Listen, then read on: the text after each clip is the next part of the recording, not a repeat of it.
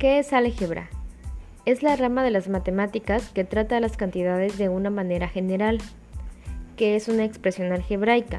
Se conoce así a la combinación de números reales, o sea, las constantes, y literales o letras, o sea, las variables, que representan cantidades mediante operaciones de suma, resta, multiplicación, división, potenciación, etc.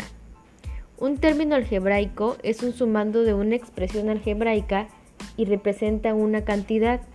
A todo término algebraico se le denomina monomio y consta de coeficiente, base y exponente.